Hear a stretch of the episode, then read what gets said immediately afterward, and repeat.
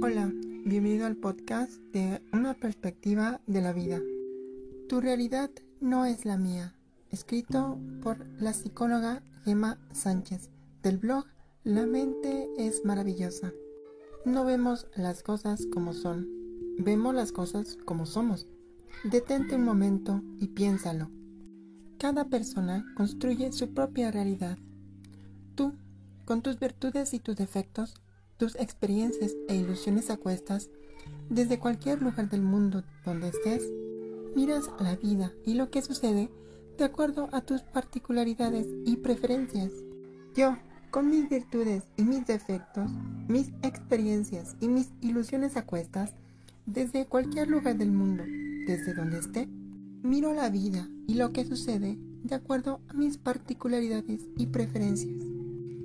En nuestro diálogo intentamos intercambiar nuestros mundos pensando a veces que es el mismo. Es por eso que en ocasiones nos cuesta tanto llegar a un acuerdo o que nos comprendan. Ambos podíamos haber asistido al mismo acto o ser partícipes de una misma situación, pero cada uno de nosotros lo ha vivido a su manera, de acuerdo a su experiencia, a sus preferencias, a sus creencias, etc. Es decir, de acuerdo a la forma de ser de cada uno. De ahí que cualquier opinión sea tan válida como la nuestra.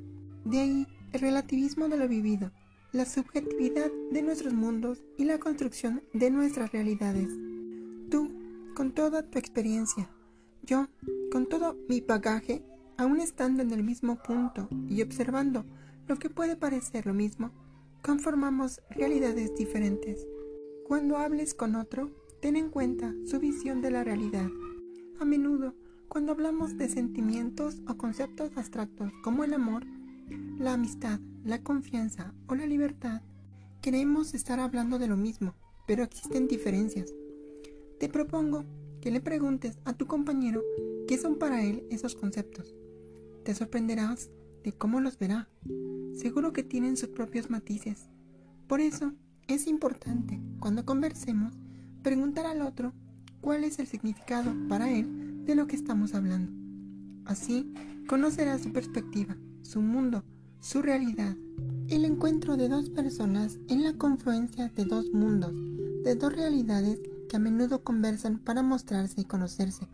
Por eso, no hay que ser beligerante con el otro e intentar no exigir ni imponer nuestra visión. Ten en cuenta que lo que yo he vivido no tiene nada que ver con tu experiencia. Recuerda, no vemos las cosas como son, vemos las cosas como somos. Atrévete a descubrir otros mundos, otras realidades